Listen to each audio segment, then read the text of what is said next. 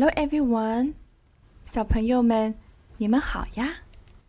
今天的故事是来自小飞妈妈，一个二十三岁的全职妈妈，也是一个非常有智慧的妈妈。她呀，自行改编及设计的一本幼儿故事书，名字叫做。God loves me in His way。上帝是这样爱我的，送给所有的小朋友。God loves me in His way. I want many things. 我想要好多东西。 so I ask God. 于是我向上帝祈求。I ask God, please gift me strength. 我向上帝祈求，请赐给我力量。God answers, Here it is, take it. 上帝说：“给你，拿去。” But he gives me difficulties. 但是，他给了我困难。I got strength when I overcome the difficulties. 我克服了困难，就拥有了力量。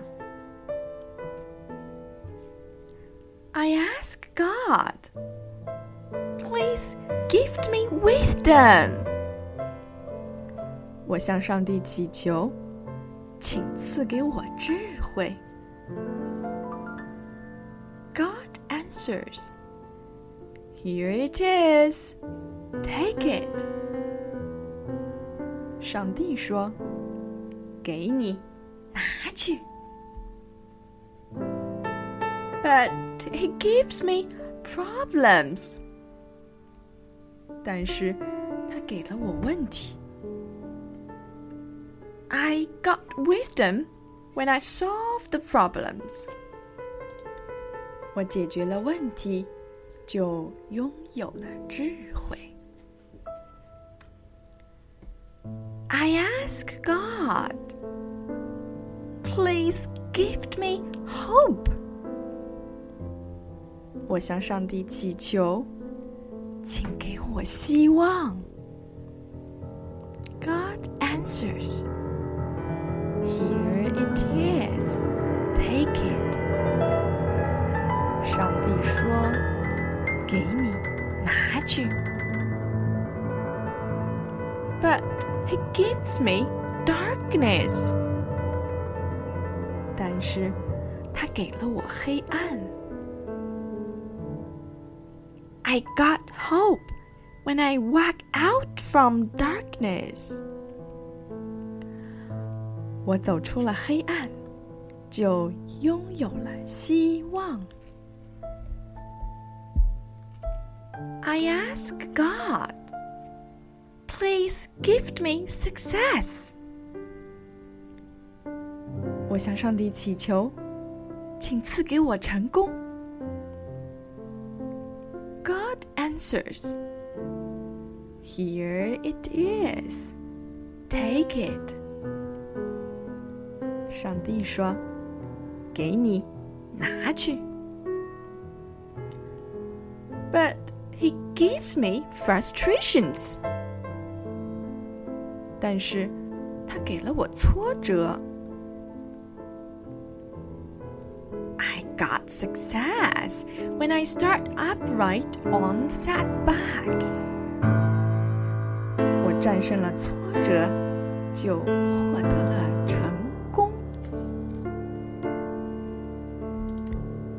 I ask God, please gift me happiness. 我向上帝祈求，请赐给我幸福。 answers. it is. Take it. 上帝说：“给你，拿去。” He tests me whether I know forgiveness. 他考验我是否懂得包容。I got happiness when I learned to be thankful. 我学会了感恩，就拥有了幸福。I ask Lord, please gift me wealth. 我向上帝祈求，请赐给我财富。God answers, Here it is, take it. 上帝说：“给你，拿去。” He leads me finding the needs of people. 他让我发现了别人的需求。I got wealth when I satisfied the needs. 我满足了需求，就拥有了财富。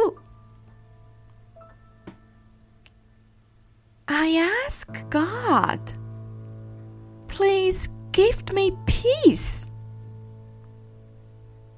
我向上帝祈求，请赐给我平安。God answers, Here it is, take it. 上帝说：“给你，拿去。” He shows me what is cherish. 他让我学会珍惜。I got peace when I learned to be content. 我开始满足、珍惜。就拥有了平安。God says, Ask, and it will be given to you. Seek, and you will find. Knock, and the door will be opened to you. 上帝说：“ 你们祈求。”就给你们寻找，就寻见；叩门，就给你们开门。But not according to my thoughts，但不是按我的方式。God loves me with his unexpected ways. 上帝用我意想不到的方式爱着我。Indeed, God loves me in His way. 原来，上帝是这样 爱我的。The end。希望小朋友们喜欢这个故事，也谢谢小飞妈妈，让我们都能感受到来自天上爱的力量。这本书啊，可以在百合妈妈微信公众号当中的淘宝网店分享链接中找到购买地址。OK。This is all for today. God loves you and He always will. I will see you soon.